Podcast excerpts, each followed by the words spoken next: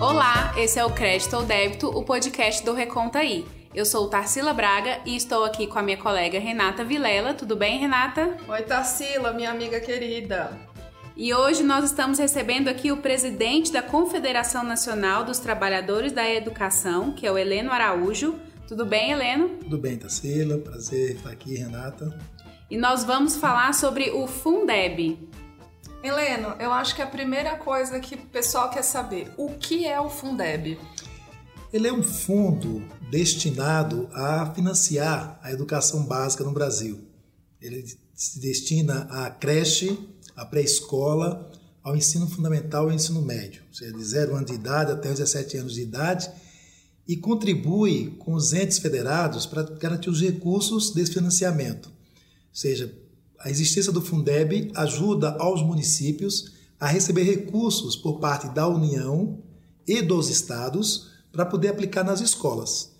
Sem esses recursos, os municípios teriam muita dificuldade de ampliar as matrículas e garantir a escola funcionando. Então, ele é um financiamento para a educação básica é, de uma parte dos 25% já destinado para a educação. Então, muito importante para financiar a educação básica em nosso país. E deixa eu te perguntar duas coisas, na verdade. São duas perguntas em uma. Heleno, é, o que compõe, de onde vem a verba do Fundeb e a que se destina? Que tipo de. Essa verba que o Fundeb entrega às prefeituras e estados, ela pode ser alocada em que área da educação? Infraestrutura ou contratação de professores? É, a legislação brasileira diz que os municípios e os estados têm que destinar 25% de todo o imposto arrecadado para a educação. Então, isso já está na Constituição e isso é aplicado no dia a dia. De onde vem o Fundeb? É uma parte desses 25% destinado dos impostos que nós pagamos para a educação. Então, desses 25%, 20% constitui um fundo. Pega o dinheiro do município, de todos os municípios, pega o dinheiro do Estado e coloca no fundo, que é 20% dos 25%. Esse dinheiro é redistribuído para os estados e municípios pelo número de matrículas, desde a creche até o ensino médio. Então, esse montante de recursos que chega no município e no estado tem que ser gasto com a manutenção e o desenvolvimento do ensino. O que significa isso? Só pode gastar com salário dos profissionais da educação, professores e funcionários, na manutenção das escolas né, que estão é, em atividade, os funcionários também em atividade. Então, por exemplo, se for aposentado, você não pode botar esse dinheiro lá. Né? Se for um programa de, de é, fardamento escolar, uniforme escolar, você não pode usar esse dinheiro. Então é destinado à manutenção da escola e ao salário dos profissionais da educação. Esse repasse, ele é proporcional à quantidade de alunos ou não? Como funciona? Exatamente, né? Você tem um fundo, como eu falei, juntando os recursos dos municípios e estado, e é pelo número de matrícula de cada ente federado. Então, quem tem mais matrícula recebe mais recursos. Então, o que acontece? Acontece que todos os municípios colocam um dinheiro em quantidade menor no fundo e recebem mais. Porque como ele tem mais matrículas do que uma rede estadual, por exemplo, ele consegue pegar mais recursos né, nessa distribuição. Então, só para só ter ideia, o ano passado, por exemplo, a União é, teve que colocar 15 bilhões de reais para distribuir para nove estados brasileiros. E os estados, 22 bilhões. Então, esse dinheiro que saiu da União, 15 bilhões e 22 bilhões de estados, foram distribuídos com os municípios porque então, nós temos mais municípios, então tem mais matrículas do que os estados. Então faz essa distribuição desses recursos. Mas isso não causa mais desigualdade ou corrige essas desigualdades regionais? Ela ajuda a corrigir as desigualdades, né? Porque você tinha, antes do Fundef, cada um mexia com seus recursos. Então você tinha uma situação que o município tinha uma baixa arrecadação e tinha muita matrícula. Então o custo do aluno lá era bem baixinho. E tem outro que era tinha uma boa arrecadação, poucas matrículas. Então ele tinha um custo do aluno muito alto. Com o Fundeb, esse que tem um valor muito alto ajuda esse que tem um valor muito baixo. Então você ajuda a fazer as desigualdades regionais, tanto é que das cinco regiões do Brasil, quem recebe recursos são sete estados do Nordeste e dois do norte do país. Você pensar o Centro-Oeste, não tem nenhum estado que recebe recursos da União. Por quê? Porque como lá no Nordeste e Norte tem recursos menores, então você tenta é, reduzir essas desigualdades regionais. Então ele tem também esse papel importante de atuação no país. E isso vem gerando um efeito importante, né? Pelo que a gente lê na imprensa, a educação no Nordeste teve um grande salto no último período, né? É verdade, porque além de você reduzir as desigualdades, você possibilita o acesso. Então, você, quanto mais matrículas o município tem, mais recursos ele recebe. Então, isso faz com que o município se esforce a garantir a matrícula. E como a educação básica do 4 aos 17 anos são obrigatório, então o município tem que ter esse matrícula para receber mais recursos e garantir as condições. Então isso você avança no acesso ao direito à educação. Nós tínhamos um quantitativo enorme de pessoas nessa faixa etária fora da escola antes do início desse Fundeb, que ele tem 14 anos de existência agora em 2020, e nós tivemos uma redução muito forte nesse período aí. Então teve um acesso maior à educação. Por isso que ele é importante, porque aí mesmo assim ainda temos 2,8 milhões de pessoas nessa faixa etária fora da escola. Então, por isso que a gente precisa que o Fundeb se mantenha para poder trazer esses que estão ainda fora da escola para dentro da escola. Não, uau, isso é, é, é, um número muito alto e se a gente pensar 14 anos é, é pouquíssimo, né? E nesse período anterior, né, de mais de 15 anos atrás, a gente Teve também um período de diminuição do trabalho infantil, diminuição da exploração infantil, né? Essas crianças que estavam, crianças e adolescentes que estavam na lavoura, no extrativismo, muitas vezes impossibilitando um futuro melhor, hoje conseguiram acessar a escola e agora tem um futuro. Exatamente, porque além da educação, você tem que ter políticas integradas, né? Então você tem a possibilidade do município de investir nas escolas, melhorar sua infraestrutura, construir novas escolas para ter acesso a novas crianças. E o programa Bolsa Família, por exemplo, né, que vincula o recebendo da Bolsa Família à matrícula do filho na escola, né, é outro programa que dá complementação a esse processo para tirar essa criança, esse jovem do trabalho infantil, né, de estar nas ruas, mas na escola porque tem a escola preparada para receber com os recursos do Fundeb e uma política que incentiva né, as pessoas de baixa renda a manter seu filho na escola, porque muitas vezes não mantém porque quer essa criança trabalhando para poder tirar o alimento do dia a dia. Então você tem um processo de compensação. A merenda escolar, por exemplo, que é muito importante na escola pública, ela não pode ser computada nesses recursos do Fundeb.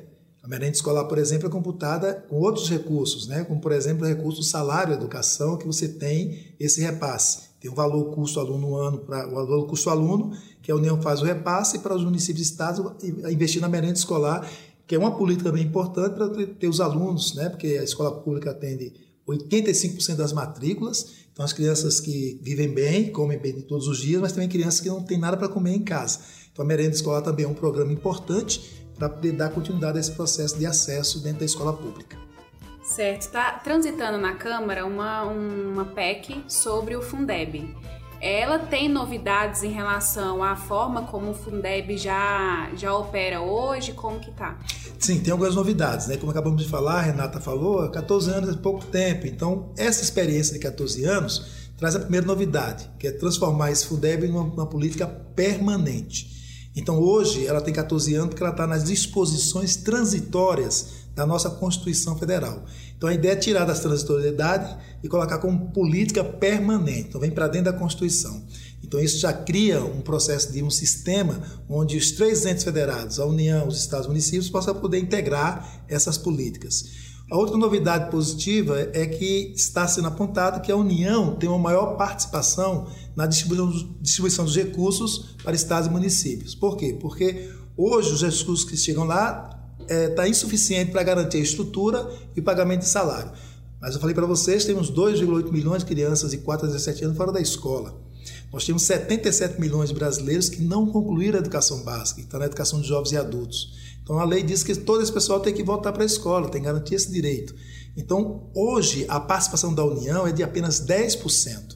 Então, a primeira proposta chegou a 40%, agora está tramitando chegar a 20%, mas em todo caso as duas aumentam a participação da União. E esse é um fator diferente e importante para esse momento. Tem mais outros fatores ou esse é o mais importante de todos? Tem os fatores também da ampliação, da vinculação desses recursos para pagamento de salários dos profissionais da educação, que hoje está 60% só para professores e professoras, então se amplia para 70% para o conjunto dos profissionais da educação, então a merendeira, que é profissional da educação, o pessoal que trabalha na Secretaria da Escola, que também passa a ter né, um limite mínimo também de investimento no seu salário. Então isso busca incentivar o profissional da educação nesse processo de discussão. E traz né, também a perspectiva né, de garantir é, outros recursos, né, exploração do pré-sal, por exemplo, mas ter outras fontes de recursos para dentro da educação. Então, uma batalha também, que o primeiro relatório apontava isso, nós vamos insistir que isso aconteça, porque é preciso mais dinheiro, mas também indicar a fonte de onde vem esses recursos. Então, ele traz esses elementos importantes para esse processo de discussão. professoras e professores já têm o acesso ao Fundeb, né? O salário deles já, já é vinculado ao Fundeb. Essa situação não se repete com os outros profissionais da educação, então? Isso. Hoje nós temos uma distorção aí porque a, o corpo permanente da nossa Constituição diz que o piso salarial profissional é para todos os profissionais da educação. Mas a lei de Fundeb até agora, 2014, diz que é só para o profissional do magistério. Ah. Então, desses recursos que os estados, os municípios, o Distrito Federal que recebe, no mínimo 60% é para salário de professores e professoras. Os outros profissionais podem receber dentro dos 40%, né? mas agora está se ampliando para que tenha 70% de investimento para o conjunto dos profissionais, professores e professoras nesse processo. Essa criação do Fundeb de vincular esses percentuais ajudou a criar a lei do piso salarial profissional nacional, que é 2008. O Fundeb é 2007 e o piso é 2008. Então, isso possibilitou até o piso. Por isso que é importante essa vinculação desse salário com uma política de valorização. É verdade que essa política de valorização a cada ano tem um percentual de reajuste maior do que a inflação? Sim, porque é outra lei nossa aqui federal, que é o Plano Nacional da Educação, na sua meta 17, diz que nós professores recebemos só 54% da média salarial de outros profissionais com a mesma formação. Então a meta 17 diz que até o final do PNE, que é 2024, a gente tem que equiparar essa média salarial. Por isso que o reajuste do piso sempre é maior do que a inflação e esse debate acontece todo ano. Né? Não, isso é super importante. Saiu recentemente, inclusive é uma dica para quem estiver nos ouvindo, uma matéria do, da revista Piauí falando sobre o funcionalismo público e os salários. Não sei se você chegou Sim, a olhar. Você viu, é. Tarsila? Vi. Eu até passei aqui no nosso grupo. E é, é, é super importante ver isso para ver o quanto os professores já são desvalorizados e eu imagino ainda mais os outros profissionais que tem uma responsabilidade com as crianças e na educação também, né? Verdade, né? É uma profissão que, além da formação, ela exige que você tenha um permanente cuidado com as pessoas, né? Então, você é uma profissão que você cuida desde, desde criança. Agora mesmo, no debate que nós tivemos da reforma Previdência no Congresso Nacional, nós tivemos uma exposição de um, um perito médico lá de São Paulo, mostrando a dinâmica de uma professora, por exemplo, de creche, da pré-escola, né? o quanto ela precisa do corpo para poder cuidar da criança desde a creche, na pré-escola, o quanto há essa dedicação, esse envolvimento nosso que é emocional muito forte para cuidar das pessoas. Por isso que é importante uma política de valorização que leve isso em consideração. E quando você pega esse profissional dentro do setor municipal ou estadual e compara dentro dos servidores públicos com a mesma formação, esses têm os piores salários. Então não dá para a gente continuar com essa política porque isso não, não valoriza né, a profissão e por não valorizar a profissão, todas as pesquisas apontam que a juventude não estão procurando a licenciatura na universidade, estão fugindo da licenciatura. Então tem a perspectiva assim na frente, faltar professores formados para dar conta da demanda que a gente tem, porque é uma profissão que não estimula a juventude. E a gente tem que inverter esse quadro no nosso país. Claro, é verdade. É, Heleno, nós estamos falando aqui de toda a importância do Fundeb, mas se ele acabasse hoje, qual, quais são as consequências que isso causaria para os municípios, para os estudantes que estão nesses municípios? Olha, nós temos aí em torno de 189 mil escolas públicas nesse país. O primeiro grande impacto é que metade dessas escolas pararam de funcionar. Né? Isso não é só drama nosso, né? é fato. Por quê? Porque 4.810 municípios vivem do Fundeb, precisam do Fundeb. Então, 4.810 municípios recebem recursos de repasse dos estados ou também da União. Então, se você tira esse repasse, nesses 4.810 municípios, o prefeito, a prefeita não terá condições de ter recursos para manter a escola funcionando e nem para pagar a folha salarial dos professores e professoras. Porque se ele não tiver aumentação, a arrecadação própria dele não cobre isso. Então, o que a gente faz, o estudo e aponta é que 50% das escolas públicas, principalmente das redes municipais, fecham as portas e não têm condições de atender a população. É, e nós estamos passando por um momento de crise muito séria no país, né? E isso agrava ainda mais a situação dos municípios, né? É verdade, né? Toda a política está sendo colocada aí, diferente do discurso durante o período eleitoral, né? De que era uma frase de menos Brasília, mais Brasil na prática, isso não está acontecendo. Na prática, se continua concentrando as coisas aqui em Brasília, retirando os recursos de aplicar nas políticas públicas, entre elas a educação. Né? Já visto que foi aprovado em 2016, uma mudança na Constituição Federal, onde dizia o seguinte: olha, até 2036 não vamos colocar novos recursos em educação, nem na saúde, nem no saneamento, nas políticas públicas, que nós chamamos a emenda constitucional 95. Então ele tira o dinheiro de aplicar na política pública, esse dinheiro fica retido com a União, com o governo federal, para pagar juros das dívidas. Aí qual a balança que a gente tem disso? Agora em julho fechou o balanço de cinco bancos aqui no Brasil ter 109 bilhões de lucro. Lucro.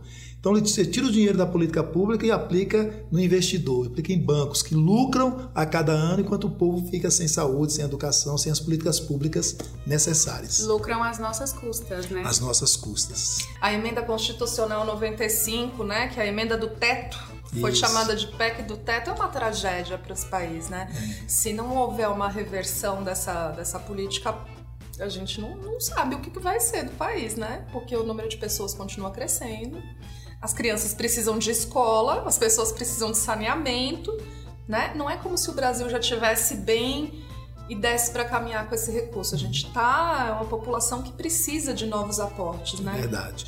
Por isso que é importante a nossa participação social, né? Nós valorizamos muito a participação da comunidade escolar, no conselho escolar da escola, nas atividades da escola, mas também na mobilização. Não é uma questão de ser contra o governo A ou contra o governo B. Não é essa a questão. A questão é o seguinte: olha, educação é um direito, um direito humano, um direito social que nós devemos lutar e brigar por eles. E se a gente não ocupar os espaços de reivindicação, fica difícil. Então, estamos aí apontando dia 8 de março. 82% da, da nossa categoria é formada por mulheres. Então, essas mulheres que estão tá no dia a dia da escola, mas também estão tá no dia a dia da, de casa, fazendo trabalho, super atarefada, adoecendo com tantas tarefas então é importante que essas mulheres trabalhadoras, que as mulheres mães dos nossos alunos estejam no dia 8 nas ruas, né, para fazer a reivindicação, fazer a solicitação, dizer, olha, estou nas ruas não é porque eu estou contra o governo A, contra o governo B, estou na rua porque eu, eu tenho direito à educação, meu filho tem direito à educação, a mãe, o pai, a família, quem cuida da criança tem direito a uma creche, e essa creche não é ofertada porque o Estado diz que não tem dinheiro, que o lençol é curto. Como não tem dinheiro? Né, se você pegar os dados econômicos, diz que eles liberaram o pagamento de impostos das grandes empresas petrolíferas bilhões de reais o governo abriu mão para que eles venham aqui explorar o processo de petróleo. Se pegar as grandes empresas, tanto bancos como a Vale, do Rio Doce, por exemplo, tudo privado, eles deixam de pagar impostos. Então, como é que você libera uma empresa de pagar impostos se 25% daquele imposto tem que ser para a educação?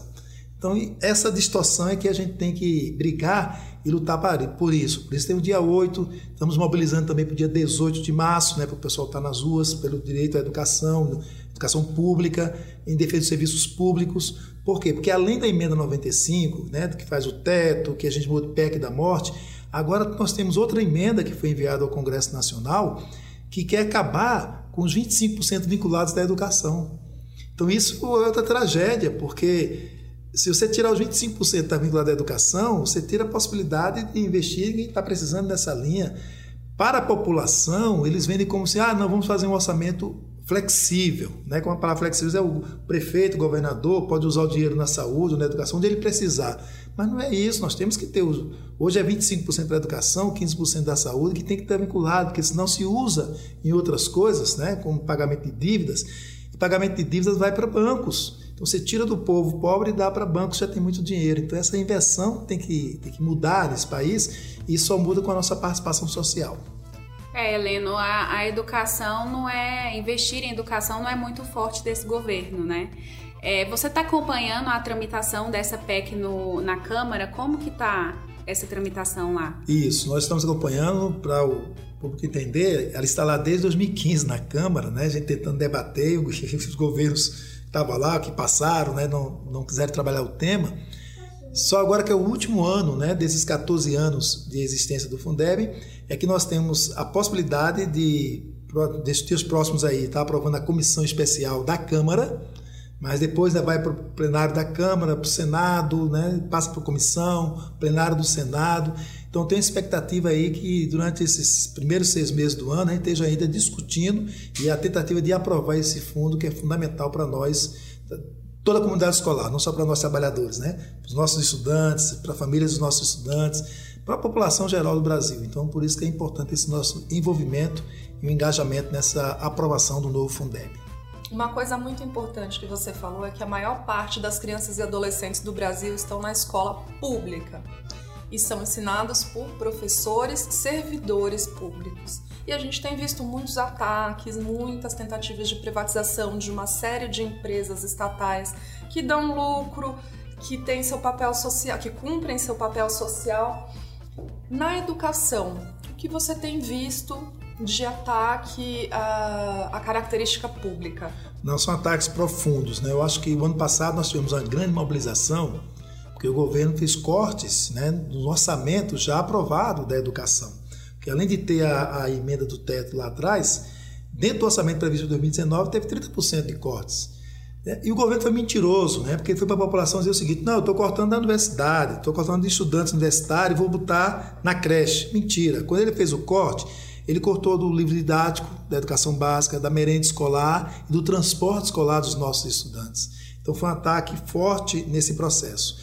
E com esse argumento de que não tem recursos, que o lençol é curto, então qual o caminho que os governos estão fazendo? Primeiro é entregar a escola pública a organizações sociais privadas. Né? Isso não quer dizer que essa organização privada vai botar de recursos dentro da escola. Não. Essa organização vai receber o recurso público para gerir a escola, né? o que é mais um crime em dobro, vamos dizer assim, porque você pega o recurso público, bota na mão de gente privada, um grupo privado, para tomar conta da escola nessa linha. Paralelo a isso, eles estão querendo acabar com a nossa estabilidade no trabalho e estão querendo fazer um processo de avaliação periódica, onde se a gente for avaliar negativamente, nós somos né, demitidos. E agora vieram a PEC para acabar também, para autorizar a redução do nosso salário em 25%, como também a jornada. Então, tudo isso está vinculado à entrega dessa escola pública a uma organização privada para que ela tenha autonomia para não fazer concurso público, para não demitir a hora que quiser, para dizer, olha, não quer vestir a camisa, está fora, e poder contratar livremente, né? que é o que apontou um pouco a lei da reforma do ensino médio em 2016, 2017. Então, tudo isso são ataques profundos à escola pública, né, que atende todo mundo, mas que eles tentam fazer a seleção. Porque quando você faz um programa como fez no ensino médio, escola tempo integral, é importante que as pessoas entendam o seguinte: essa escola de tempo integral não é uma nova escola. É a mesma escola que já está montada, onde funciona em três turnos. E aí você bota ela em tempo integral e não cabe todos os alunos. Então, uma parte fica lá dentro, outra parte sai.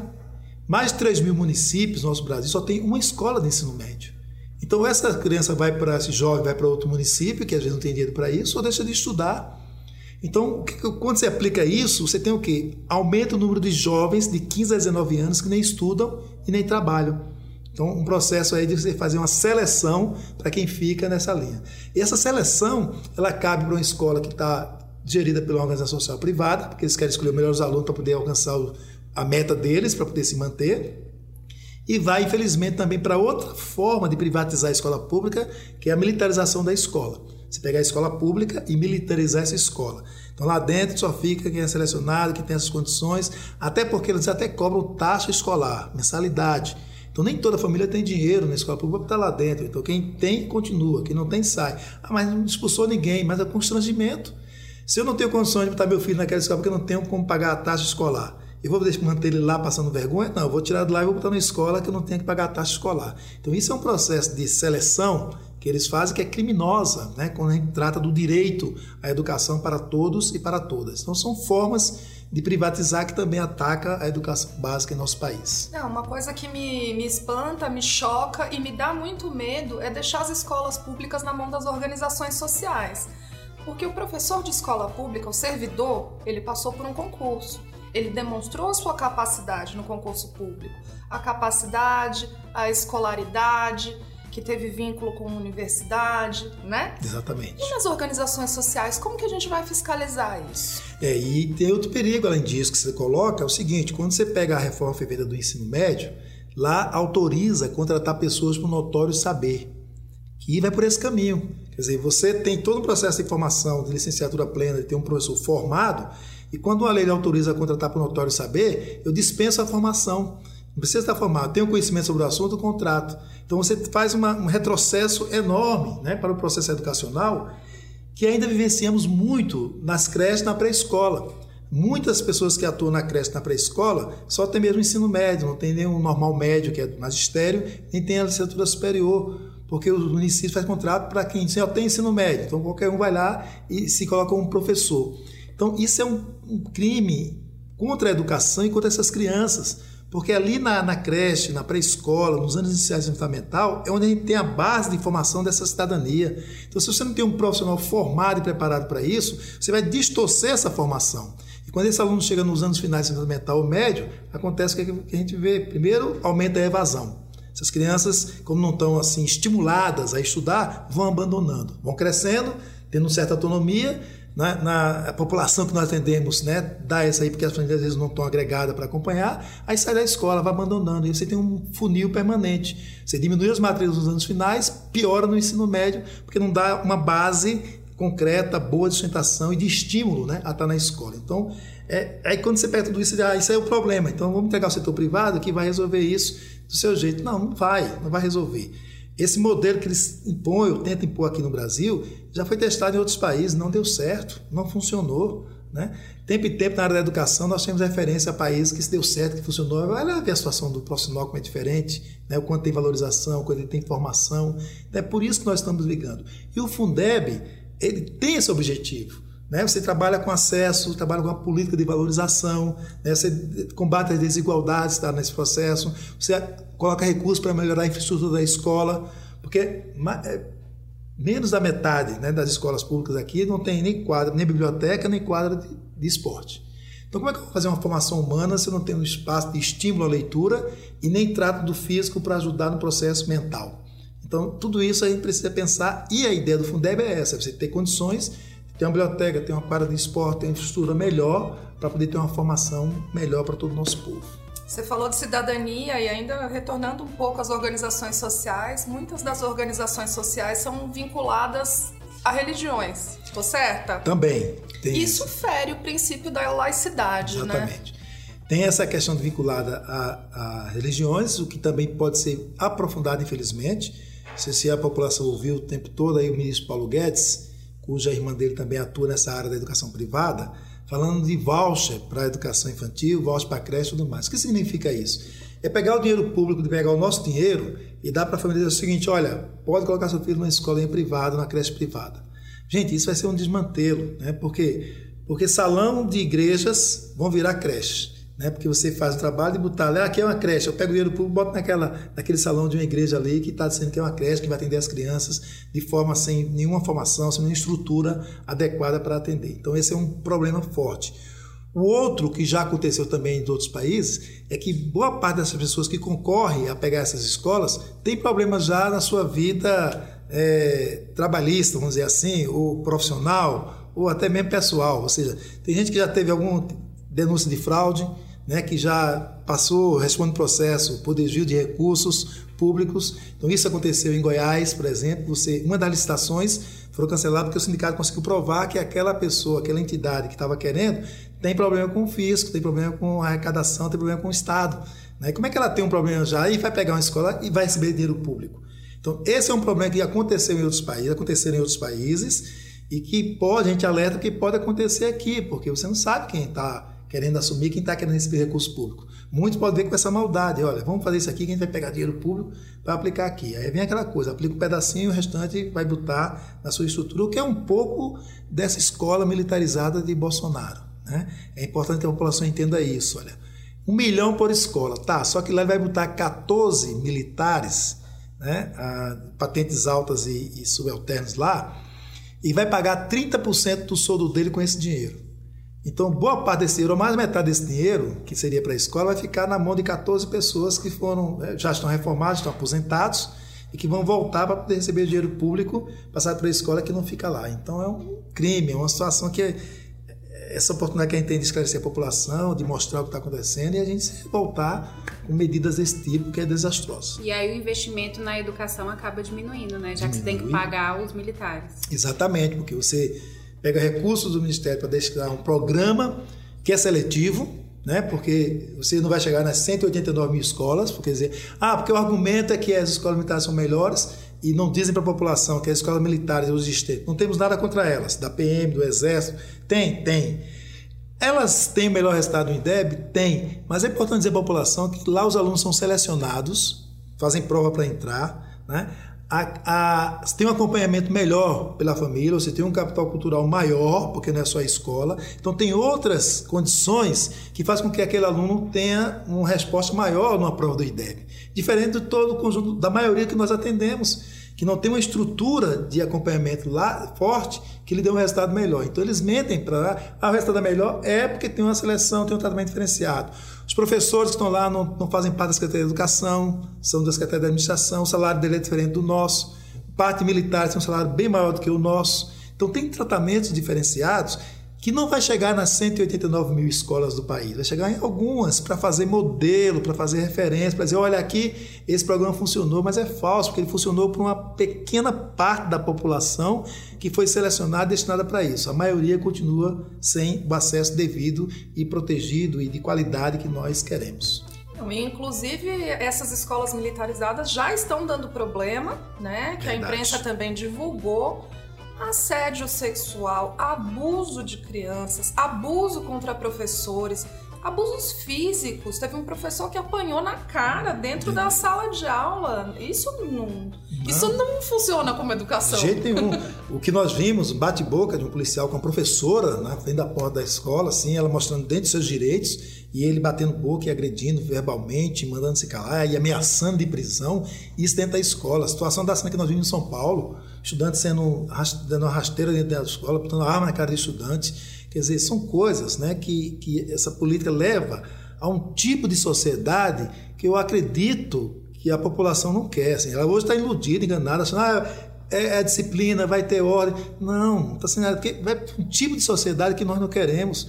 Quando a gente observa, por exemplo, os Estados Unidos, que é a figura mostrada lá, e vê aquelas jovens indo para dentro do cinema, dentro de um restaurante, dentro de um shopping, atirando nas pessoas, né? muitos daqueles jovens participaram de outro programa que a Damares aqui defende, que é o homeschool, né? que é a educação domiciliar. Então, como é que eu pego uma criança e isolo do coletivo para fazer a formação. Então, esse que está isolado do coletivo, que não tem nenhuma relação de formação humana, de olho no olho, de sentir as pessoas, de respeitar as pessoas, acha que é um direito de pegar a arma e querer atirar em todo mundo. Então, a pergunta que a gente tem que fazer aqui entre nós é: é esse tipo de sociedade que nós queremos? Né? Agressiva, que mata, que forma a juventude para cometer o suicídio, matar as pessoas?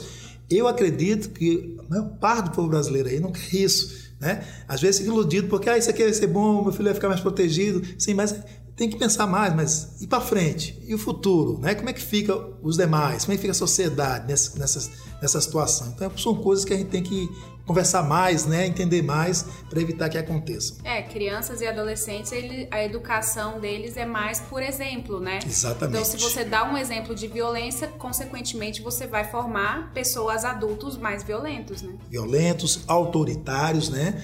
Porque você vai para um processo de militarização onde funciona a hierarquia, né? é o autoritarismo. Então você tem uma prática autoritária e vai formar uma parte da sociedade autoritária. E tem uma leitura também feita por uns professores universitários, muito interessante também, porque essa é uma atuação de uma elite do dinheiro, como diz Gessé de Souza, né? uma elite do dinheiro que investe nisso para formar um cordão de proteção a essa elite do dinheiro. Então pega a nossa juventude nessa escola militarizada, que vão ser autoritários, vão ser agressivos, mas eles vão acreditar que precisa defender esse Estado que está aí, um Estado que concentra renda, um estado onde diz que cinco brasileiros têm somado a fortuna deles é igual a metade da população. Então, esses nossos alunos terminam sendo um paredão, uma, uma formação de proteção a essa elite do dinheiro. São esses nossos alunos de escola pública mais que vai lá matar quem está na favela, matar negro, matar pessoas, achando que está protegendo uma sociedade, dando uma ordem a uma sociedade. Na verdade, está protegendo uma pequena elite né, que usou do povo para se proteger e continuar concentrando renda em nosso país. Não, e eles ainda têm coragem de dizer que os professores ensinam ideologia na sala de aula. Que é coisa mais ideológica que essa? Claro, ali é um processo né, que, que tira essa, essa expectativa do voucher, colocar para dentro das igrejas esse espaço, né, que ali você pega quem? A creche e a pré-escola, você pega a criança na formação e usa o espaço de igrejas para poder fazer isso como voucher, é nada mais ideológico do que isso, né? do que uma formação específica nesse processo, e que para os outros maiores vem essa militarização. Então, uma situação que nos acusam, né? uma coisa que não é verdade, porque se fosse verdade, esse governo não era eleito nesse país, né? mas utilizam disso para poder tentar mudar a estrutura da sociedade brasileira. Então, é uma luta de resistência, e agora eu estou dizendo não só de resistência, nós precisamos para o ataque, né? e o ataque significa a gente fazer o que vocês estão fazendo aqui, a gente dialogar, conversar, falar com as pessoas Estamos à disposição para ir lá discutir, fazer debate na comunidade, passar vídeo, filmes, né? fazer todo o debate necessário para que as pessoas entendam o que está acontecendo, infelizmente, em nosso país. Bom, falar sobre o Fundeb é falar sobre educação e educação é um assunto que nunca se esgota aqui, né? Heleno, muito obrigada por ter participado. Espero que você volte aqui para poder conversar mais sobre educação pra, com a gente.